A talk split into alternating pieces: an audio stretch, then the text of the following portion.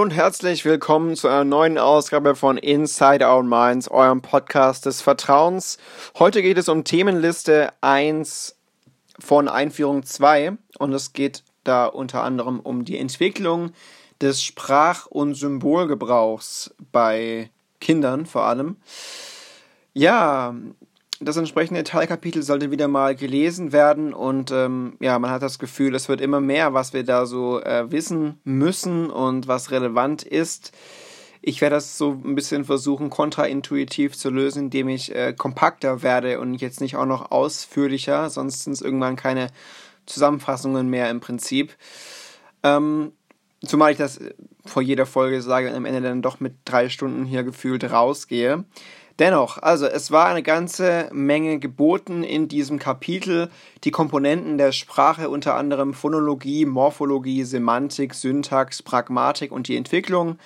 Es ging, ging dann noch im Einzelnen um die Sprachwahrnehmung, um die Vorbereitung der Sprachproduktion, wenn es also um die Lautwahrnehmung geht, wenn es um ja, laut Kombination im Sprachfluss geht, wenn es um Plappern geht, ähm, die frühe Wortproduktion und das Lernen von Wörtern, die Einwortphase standen unter anderem im Vordergrund, ähm, der soziokulturelle Ko ähm, Kontext des Ganzen, Fehler, die Kinder da bei der Entwicklung machen, die allseits berühmte Wortschatzexplosion, und auch die frühe Satzproduktion, unter anderem da auch der Telegrammstil, äh, pragmatisch kommunikative Kompetenzen, auch hier wieder Fehler, äh, grammatische Fähigkeiten, die erworben werden, unter anderem, also die Meilensteine der Sprachentwicklung im Prinzip und dann auch Theoriefragen der Sprachentwicklung, also wenn es wiederum um Anlage Umwelt geht, da gibt es ja diese laufende Debatte zwischen ähm, Nativisten und Empiristen und äh, ja, dann auch Schlüsselbegriffe wie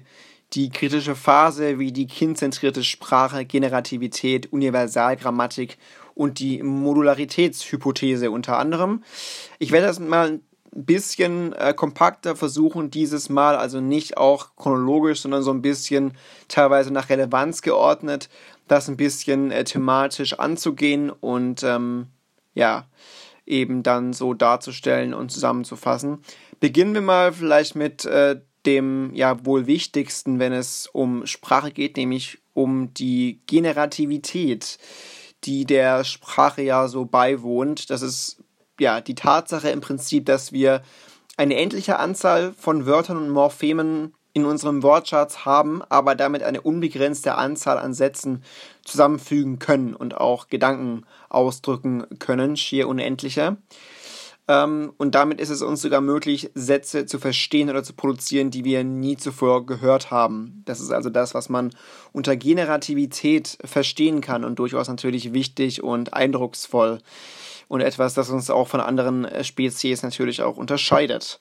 Ja, Phoneme, ich habe es gerade schon leicht angesprochen, beziehungsweise habe ich von Morphemen gesprochen.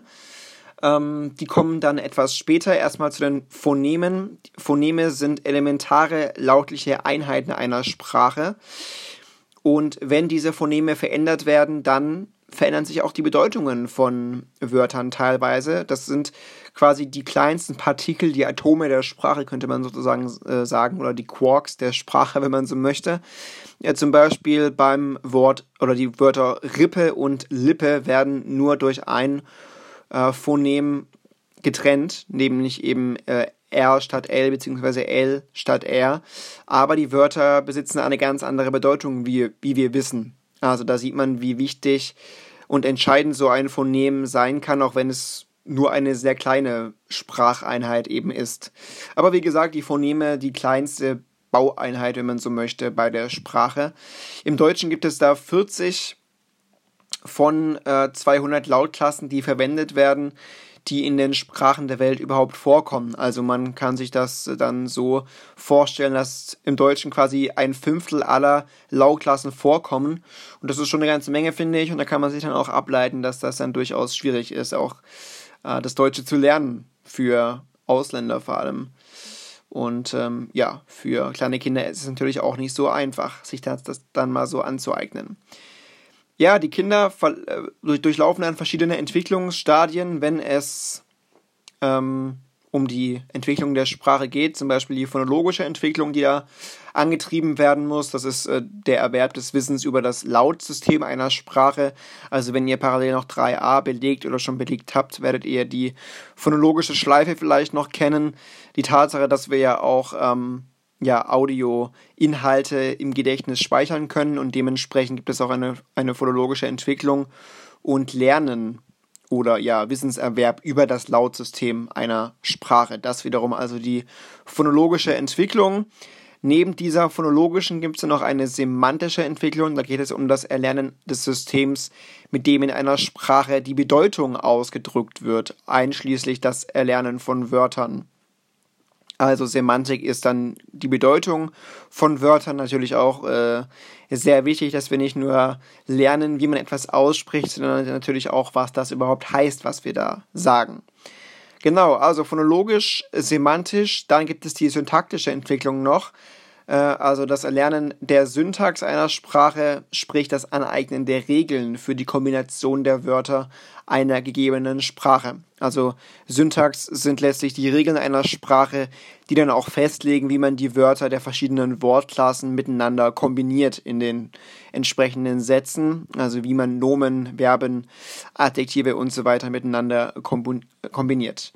Dann noch eine vierte ja, Entwicklungsstufe sozusagen oder eine Einheit, die da unterschieden werden kann. Das ist die pragmatische Entwicklung bei der Sprache, also der Erwerb des Wissens darüber, wie man Sprache typischerweise verwendet. Da geht es also um den Kontext, der natürlich dann auch beim Spracherwerb sehr wichtig ist, oder auch um die emotionale Tonlage. Der Ton macht die Musik, äh, sage ich da nur. Also auch sowas wie Ironie muss natürlich irgendwann mal erlernt werden. Und da ist die pragmatische Entwicklung natürlich wichtig. Also wenn man zusammenfassen möchte, die, in vier, die vier Entwicklungen beim Sprachenlernen phonologische, semantische, syntaktische und pragmatische Entwicklung. Genau, also zu den Phonemen habe ich schon was gesagt, diese kleinste Einheit, Rippe, Lippe und so weiter.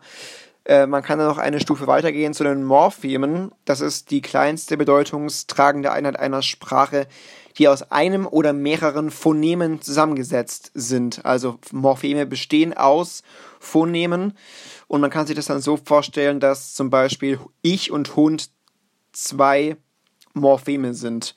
Also es sind beides einzelne Morpheme, weil sie in ihrer Bedeutung variieren, wenn man diese Wörter dann auch weiter zerteilt, was ja in dem Fall nicht weitergeht, denn ich und Hund, das kann man nicht weiter zerteilen. Anders sieht es aus, wenn man zum Beispiel das Wort Hunde nimmt, da würden das schon zwei Morpheme sein, denn man bezeichnet ja nicht nur das Tier, sondern auch noch ähm, die Tatsache, dass man mehrere Exemplare meint, ja, durch die Verwendung des Plurals. Das heißt, Hunde wären dann schon zwei Morpheme, Hund und dieses E, was halt dann den Plural markiert. Genau, also äh, ich und Hund beispielsweise zwei einzelne Morpheme, Hunde wären dann schon zwei Morpheme für sich und Morpheme wiederum bestehen aus den Phonemen. Das so ein bisschen zur, ja, zum Aufbau der Sprache an für sich. Dann kann auch das, das metasprachliche Wissen unterschieden werden, beziehungsweise auch darüber kann man sich Wissen aneignen. Da geht es dann, wie der Begriff selbst ja schon impliziert, um das Wissen über die Sprache an sich. Also darum, dass man die Eigenschaften und Funktionen von Sprache versteht und dann auch letztlich äh, ja, reflektiert verstehen kann ähm, wenn es um Sprache generell geht. Ja, ähm, also die syntaktische Struktur ist ein definierendes Merkmal von Sprache, aber wie gesagt, diese semantische, pragmatische und phonologische Entwicklung ist halt auch sehr wichtig, wenn es um das Sprachenlernen geht, vor allem eben für die Kleinen unter uns.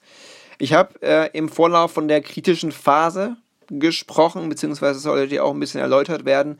Die kritische Phase für den Spracherwerb damit meint man die Zeitspanne zwischen dem fünften Lebensjahr und der Pubertät, denn in dieser Zeitspanne kann Sprache besonders leicht erlernt werden und ähm, ja, nach diesem Verstreichen ist dann der Spracherwerb wesentlich schwieriger und auch letztlich weniger erfolgreich. Äh, also bevor Kinder acht Jahre alt werden können, ähm, können sie eine Sprache noch so gut wie Muttersprachler erlernen. Danach wird es, wie gesagt, schwierig. Heißt also, im Umkehrschluss, wenn man Kindern eine Sprache beibringen möchte, dann klappt das natürlich in diesem Zeitraum äh, besonders gut. Wie gesagt, äh, im Zeitraum zwischen dem fünften Lebensjahr und der Pubertät. Und wie gesagt, bevor die Kinder acht werden, können sie dann noch ein Muttersprachler, Muttersprachlerniveau im Endeffekt erreichen, wenn sie dann anfangen, eine Sprache zu lernen. Kinder sind auch im Allgemeinen bessere Sprachenlerner als Erwachsene. Ähm, nach dem weniger ist mehr Ansatz liegt das daran, dass ähm, jüngere Kinder kleinere Portionen von der Sprache wahrnehmen können, die sie hören. Also das heißt, sie können das dann genauer und feingliedriger quasi wahrnehmen und dann auch ins Gedächtnis einspeichern, als das Erwachsene können. Und das ist dann auch der Grund, warum ähm, ja, Jüngere das besser können als Erwachsene. Und es ist eben einfacher, eine Struktur der Sprache zu erlernen, wenn man da kürzere Einheiten dafür hat, als wenn man längere Phrasen erkennen muss. Und deshalb haben da Kinder in dem Fall einen Vorteil im Vergleich zu Erwachsenen. Ja, die kindzentrierte Sprache stand noch im Vordergrund der Themenliste, da möchte ich gar nicht so viel zu sagen. Ähm, Infant Directed Talk, IDT genannt, auch Ammensprache, zumal das jetzt nicht nur auf Ammen äh, bezogen werden sollte. Denn diese kindzentrierte Sprache ist ja, ich glaube, oder nicht, ich glaube, ich weiß, äh, in allen Kulturen äh, im Prinzip vertreten. Das war ja auch im Text ein Thema, dass das äh, interkulturell ziemlich vorzufinden ist, diese kindzentrierte Sprache, ist letztlich der besondere Sprachmodus, den Erwachsene annehmen, wenn sie zu Babys und Kleinkindern sprechen. Ich glaube, das haben wir alle schon mal gehört. Gehört auf jeden Fall, aber auch schon mal vielleicht selbst äh, ja angewandt oder zumindest äh, aus der Ferne gehört, wie Erwachsene so mit ihren Kleinkindern sprechen. Die kindzentrierte Sprache, die ja auch durchaus Sinn ergibt und äh, ja, es dem Kleinkind letztlich auch dann erleichtert zu lernen. Ja, genau. Es gab noch wichtige oder recht wichtige Begriffe wie die kategoriale Wahrnehmung zum Beispiel, auch die Stimmeinsatzzeit, Experimente zur kategorialen Wahrnehmung. Ich glaube, das war nicht wirklich relevant in der Themenliste. Die kategoriale Wahrnehmung sollte man vielleicht ähm, trotzdem gehört haben, ist ja die verankerte, verankerte Tendenz im Menschen, ähm, kategorial unterschiedliche Qualitäten wahrzunehmen. Also wenn wir zum Beispiel da ein, ein B hören und ein D, dann können wir immer nur das eine wahrnehmen. Ja? Wir hören dann nicht irgendwelche Zwischentöne, die Mischung aus B und D, sondern wir hören dann quasi, wie das eine äh, nahtlos irgendwann ins andere übergeht. Und deshalb spricht man von kategorialer Wahrnehmung, weil äh, ja, wir halt immer nur eins hören können. Ähm, also das heißt dann quasi per Definition äh, die Tendenz bei der Wahrnehmung von Reizen, die auf einer kontinuierlichen Dimension variieren, kategorial unterschiedliche Qualitäten haben. Beziehungsweise wir nehmen dann diese kategorial unterschiedlichen Qualitäten eben wahr. Ja, diese kategoriale Wahrnehmung ähm, ist natürlich auch nützlich, weil man dann ähm, der Sprache fokussiert die Aufmerksamkeit zuwenden kann und besser unterscheiden kann, als wenn man da jetzt jedes unwichtige Detail letztlich wahrnehmen würde. Ja, da ist also die kategoriale Wahrnehmung ziemlich nützlich. Ja, ähm, ich habe schon gesagt, Kinder nehmen oder können Sprache besser lernen als Erwachsene teilweise, was äh, daran liegt, dass Erwachsene die Unterschiede der sprachlichen Laute gar nicht wahrnehmen können, die in ihrer Muttersprache keine, keine Bedeutung besitzen. Also zum Beispiel ist das für uns äh, ein, ein K in Kuchen und ein K in Kiemen ist für uns ziemlich gleich. Aber Kleinkinder können phonemische Kontraste aller Sprachen dieser Welt unterscheiden. Also über 600 Konsonanten und 200 Vokale. Ist allerdings eine Fähigkeit, die dann mit zwölf Monaten aufhört.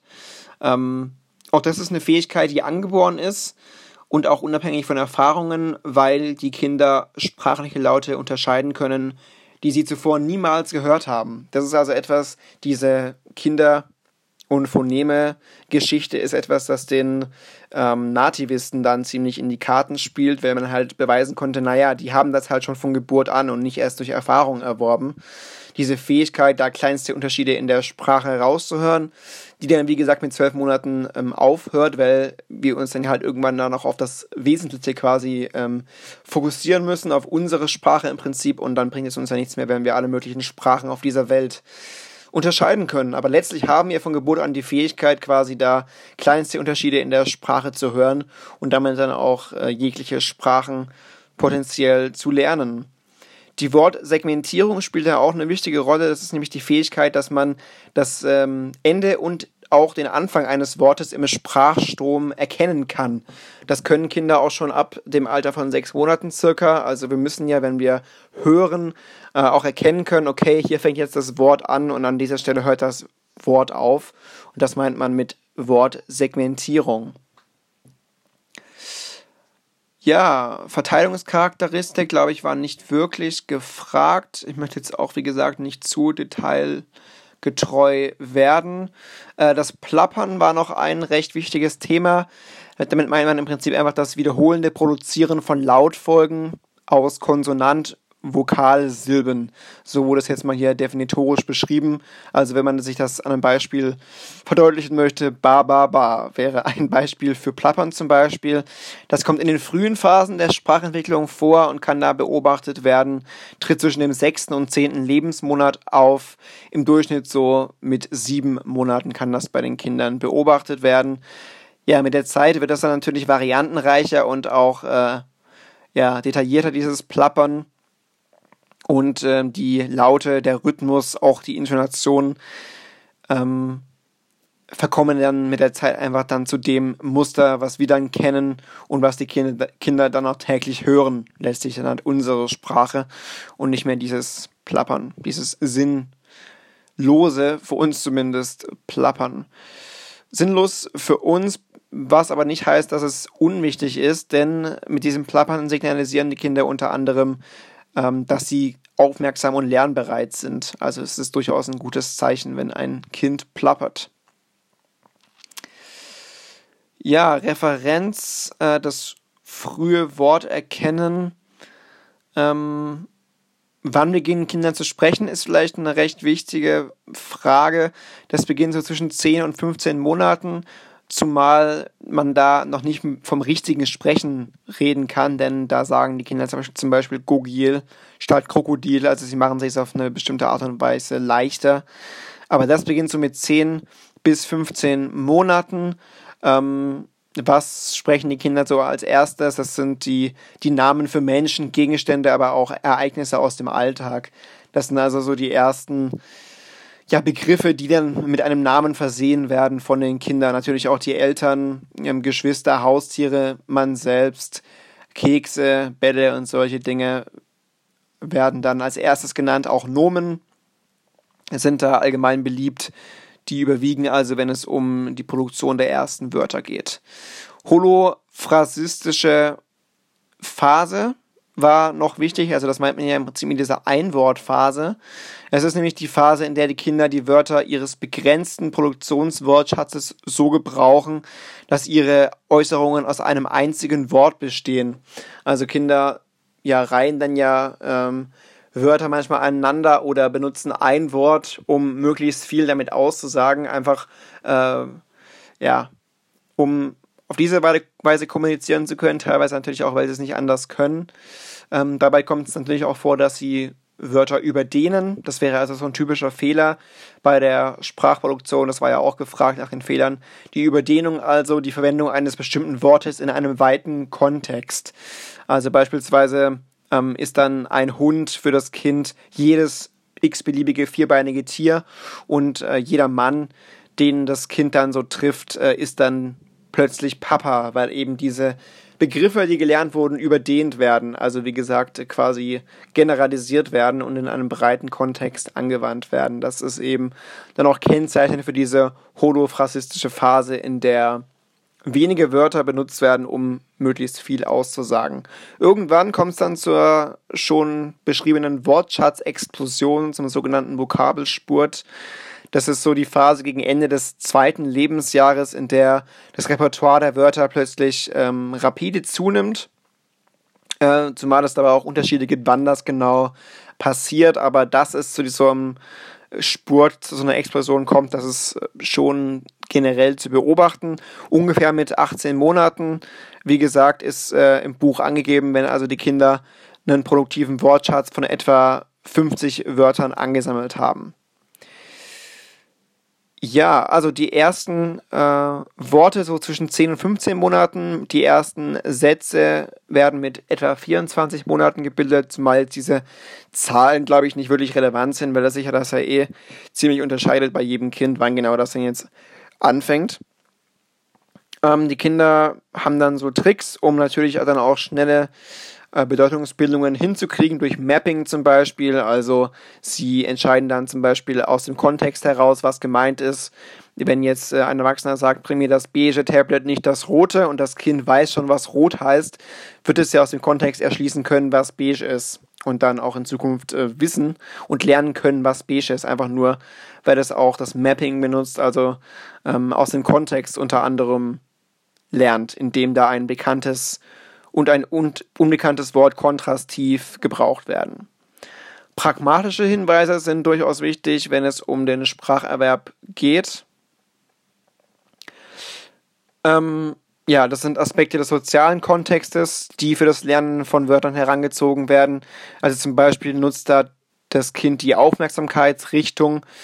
Also das heißt, wenn jetzt ein Erwachsener sagt, schau mal, der Hase, dann schaut das Kind natürlich auch auf, auf, den Erwachsenen, um rauszukriegen, okay, wo schaut denn der Erwachsene jetzt hier gerade drauf, um dann zu sehen, okay, Aufmerksamkeit wird auf dieses Tier gerichtet, dann muss dieses Tier wohl ein Hase sein. Also das ist dann eine Methode des sozialen Kontextes oder eine ja pragmatische Methode, ähm, Sprache zu lernen durch diese Aufmerksamkeitsrichtung. Aber auch die Intentionalität ist da entscheidend. Das heißt, es geht darum, dass man ähm, ja, die Absichten, oder dass ein Kind auf die Absichten schaut, welche die Erwachsenen da so haben.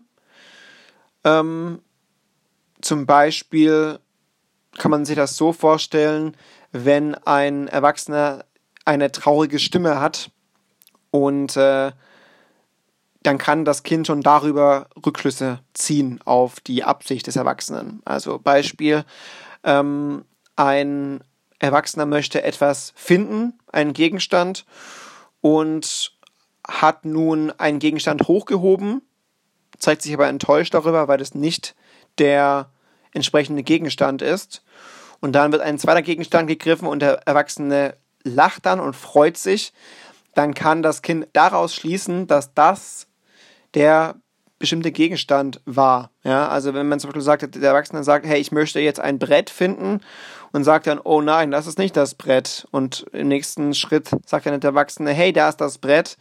Dann weiß das Kind, okay, dadurch, dass der Erwachsene jetzt ja froh ist und irgendwie diese positive Absicht umgesetzt werden konnte und jetzt mich gerade anlacht, ähm, muss das wohl das Brett sein, was da jetzt hier gefunden wurde. Also wie gesagt, Kinder achten da sehr auf die Absichten von Erwachsenen. Das war ja schon im vorherigen Podcast rauszuhören. Ähm, also das sind Annahmen, die Kinder beim Lernen von neuen Wörtern so haben. Wie gesagt, ähm, oder Aspekte, die da, die da benutzt werden, die Aufmerksamkeitsrichtung und die Intentionalität. Jetzt zu den Annahmen, die die Kinder beim Lernen da so haben. Das ist zum Beispiel die Annahme der wechselseitigen Exklusivität. Das ist die Annahme der Kinder, dass ein bestimmtes Ding nur einen einzigen Namen hat. Also wenn äh, ein Kind jetzt äh, einen Namen hört für einen Begriff, dann geht es davon aus, dass das auch der einzige Name ist für, das, für den Begriff und dass es dann nicht jedes Mal einen anderen Namen dafür hat. Und es ist auch so, dass es da eine Annahme des Ganzen gibt. Das heißt, Kinder erwarten von einem neuen Wort dass es sich als, äh, auf ein Objekt als Ganzes bezieht und nicht nur auf einen Teil. Das ist also so ein bisschen äh, komplementär quasi. Annahme des Ganzen, okay, der Erwachsene meint damit das ganze Ding und nicht nur die Hälfte. Und die wechselseitige Exklusivität, okay, Brett ist auch wirklich Brett und ist beim nächsten Mal nicht Haus. Das Ble äh, Brett bleibt ein Brett und wird dann nicht irgendwas anderes. Ja, ähm, Telegram-Stil, um mal wieder ein bisschen relevanter zu werden, ist im Prinzip einfach ein Begriff, der die ersten Sätze von Kindern beschreibt und äh, diese Sätze werden dann ja in so, solchen Zwei-Wort-Kombinationen gebildet. Zum Beispiel Mama arm oder Mama mehr haben beispielsweise, ja, das ist dann so dieser Telegram-Stil, ähm, einfach auch charakteristisch für ein Telegramm.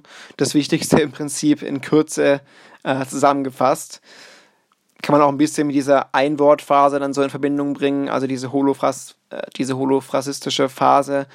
Ähm, wenn mit möglichst wenig Wörtern möglichst viel ausgesagt werden soll. Und mit diesem Telegram-Stil geht das im Prinzip dann so weiter.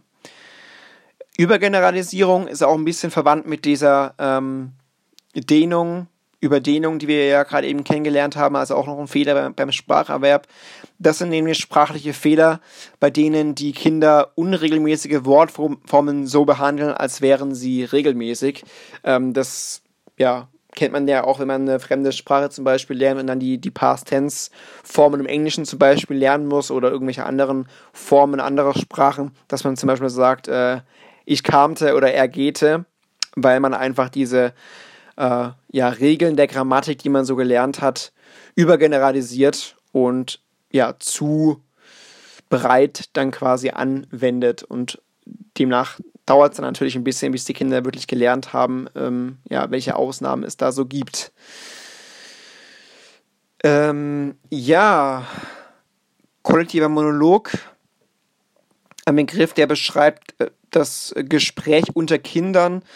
Ähm, charakteristisch dafür ist die Tatsache, dass ähm, es da nicht wirklich einen Dialog gibt, sondern im Prinzip sind es zwei Monologe, die so aneinandergereiht werden. Die Kinder gehen nämlich noch nicht aufeinander ein in der ersten Zeit, sondern der eine sagt, sagt, sagt A, der andere sagt dann B, der eine sagt dann wieder A. Also da ist keine wirkliche Interaktion zu erkennen. Da gibt es keinen wechselseitigen Bezug.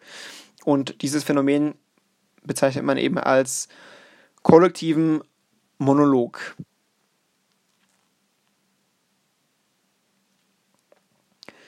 Ja, also die Sprachpragmatik vielleicht nochmal zur Einordnung. Ähm, das ist das Wissen darüber, welche Äußerungen in einem bestimmten sozialen Kontext passend sind oder wie Äußerungen in einem bestimmten Kontext zu interpretieren sind. Da haben wir auch schon ein bisschen drüber gesprochen, über diese Pragmatik, dass ich eben weiß, was sind so die Eigenheiten der Sprache, ähm, die emotionale Tonlage, die Ironie beispielsweise, die, die da eine Rolle spielt, ist ja, wie gesagt, auch sehr wichtig. Beim Erlernen einer Sprache, neben der emotionalen Tonlage und Ironie, könnte man auch die Übertreibung als äh, Beispiel anführen oder zum Beispiel auch zweideutige Inhalte, ja, die dann ja auch äh, unterschieden werden müssen irgendwann vom Kind. Also da ist die Sprachpragmatik natürlich auch ziemlich wichtig. Ja, Universalgrammatik ist ein Begriff, der relevant war. Das ist im Prinzip einfach der Ansatz, der von Noam Chomsky verfolgt wurde, der ja ein äh, kognitivistisch orientierter Psychologe war und dementsprechend dann auch ähm, Skinner widersprochen hat. Also eher ein äh, Vertreter der ähm, empiristischen äh, Schule. Und äh, nee, sorry, der nativistischen Schule natürlich. Also er geht dem nicht davon aus, dass alles durch Erfahrung geprägt wird, wie die äh, ja, Skinners und, und so weiter, ja, diese kognitive Schule oder die behavioristische Schule ist es ja, die ja sagt, dass alles im Prinzip durch äh, Verstärker und so weiter äh, verstärkt werden kann, sondern äh, er geht eben davon aus, dass es nach dem nativ nativistischen Ansatz schon etwas Angeborenes gibt. Also es gibt bei der Sprache eben Dinge, die können nicht nur erlernt werden, sondern die sind bei den Kindern auch schon da, wenn sie zur Welt kommen. Und da ist eben dieser Begriff der Universalgrammatik so wichtig, denn die gibt es eben laut Chomsky. Also Menschen verfügen über eine angeborene Universalgrammatik, die es ihnen dann natürlich schon leichter macht, Sprache und Grammatik zu erlernen. Also das ist, glaube ich, dann recht wichtig, wichtig, dass man das mit, mit Chomsky äh, in einen Zusammenhang bringt und eben die Tatsache, dass er meint, Menschen verfügen über eine Universalgrammatik und dass da eben dann wieder diesem angeborenen äh, nativistischen Ansatz entspricht, der eben davon ausgeht, dass wir schon vieles von Geburt an haben und nicht einfach alles erst durch Erfahrung äh, ja, in uns aufsaugen, wie es ja der empiristische Ansatz so ein bisschen postuliert. Die Modularitätshypothese war noch ein Begriff, der da ganz unten äh, stand in der Themenliste. Das ist die Vorstellung, dass das menschliche Gehirn ein angeborenes, unabhängiges Sprachmodul enthält, das von anderen Aspekten des kognitiven Funktionierens getrennt ist. Also wir alle haben ein angeborenes, unabhängiges Sprachmodul und das ist dann auch vom anderen oder von anderen kognitiven äh, Funktionen getrennt, ist ja wiederum auch dann ein Ausdruck dieses nativistischen Ansatzes, dass wir alle mit diesem Modul dann quasi zur Welt kommen und das ähm, ja, erleichtert uns dann schon das Erlernen von Sprache. Ja, Konzepte ist dann etwas, was uns im nächsten Podcast interessieren wird. Also da geht es ganz, ganz ausführlich um Konzepte und was man sich darunter vorstellt, in, um welche Gruppen sich diese Konzepte dann zum Beispiel einteilen lassen. Das ist dann, wie gesagt, äh, Inhalt vom Podcast oder vom nächsten Podcast wo es dann um Themenliste 2 geht. Das soll das äh, kompakt, kurz und kompakt, möglichst kurz und kompakt gewesen sein zum Thema Sprache. Ihr habt was gelernt über die Modularitätshypothese, über die Annahme der Nativisten, dass wir eben alle schon ein bisschen was ja, Geborenes in uns haben, äh, wenn es um Sprache geht. In dem Zusammenhang dann auch die Universalgrammatik, die von Chomsky postuliert wurde, dass wir alle schon mit bestimmten Fähigkeiten da zur Welt kommen und nicht nur durch Erfahrung Sprache lernen. Ihr habt äh, erfahren, warum Sprachpragmatik so wichtig ist bei der Entwicklung, weil es da eben um Ironie, um Übertreibung geht, was natürlich auch wichtig ist und was dann die Kleinen auch irgendwann lernen müssen. Wir haben uns angeschaut, warum Kinder quasi in einem kollektiven Monolog kommunizieren und quasi nicht richtig. Wir haben über Fehler gesprochen bei der Sprache wie Übergeneralisierung und Überdehnung. Ihr habt kennengelernt, was ein Telegrammstil ist und äh, wie diese Einwortphase aussieht oder was eine holophrasistische Phase ist, eben diese Phase, in der Kinder möglichst wenige Wörter benutzen, um dann möglichst viel auszusagen. Ähm, wir haben über Syntax gesprochen und äh, warum die, ja, oder dass Syntax eben auch sehr wichtig ist für die, für die Sprachentwicklung, ist ein entscheidendes definitorisches Merkmal für Sprache und dass die syntaktische Entwicklung eben auch sehr wichtig ist. Unter anderem neben der phonologischen, der semantischen und der pragmatischen Entwicklung. Wir haben gelernt, dass die Generativität, Generativität von Sprache sehr eindrucksvoll ist, dass äh, Phoneme in dem Zusammenhang sehr wichtig sind, dass Phoneme aber auch nur ähm, ja diese kleinste Einheit sind, aber Morpheme dann die nächstgrößere Einheit zum Beispiel verkörpern, äh, Phoneme und Morpheme. Also dieses Zusammenspiel haben wir uns ein bisschen angeschaut.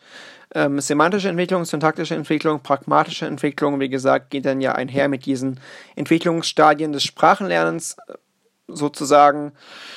Ähm, ja, ich glaube, das sollte es tatsächlich dann alles soweit gewesen sein, was eigentlich meiner Meinung nach dann relevant war. Wir haben dann noch kurz die kindzentrierte Sprache äh, thematisiert. Wir haben erörtert, warum Kinder im Allgemeinen bessere Sprachenlerner sind als Erwachsene, was eben an dieser weniger ist mehr Theorie dann auch liegt, dass Kinder so gut und so kleingliedrig quasi Sprache wahrnehmen können.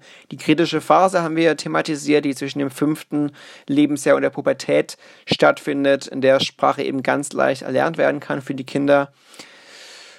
Ähm, kategoriale Wahrnehmung haben wir kurz thematisiert und dass Kinder diese Fähigkeit, dann auch diese Phoneme äh, universell zu erkennen, dass die dann auch irgendwann aufhört, nämlich mit zwölf Monaten ungefähr. Ähm, wir kommen aber mit dieser Fähigkeit zur Welt, mit dieser angeborenen Fähigkeit, da sämtliche Laute verstehen und unter unterscheiden zu können, verlieren diese Fähigkeit dann aber auch, wie gesagt, weil eben auch die Wortsegmentierung immer wichtiger und äh, ja, spezieller wird. Die Fähigkeit also dann Anfang und Ende auch eines Wortes im Sprachstrom zu erkennen. Genau, ähm, das, wie gesagt, war das Wichtigste meiner Meinung nach Plappern haben wir ebenfalls erwähnt. Ja, das soll es gewesen sein. Ich wünsche euch alles Gute und ähm, wir sehen uns, wenn ihr mögt, im nächsten Podcast wieder, wenn wir uns, wie gesagt, dem Thema der Konzepte widmen. Macht's gut und bleibt gesund.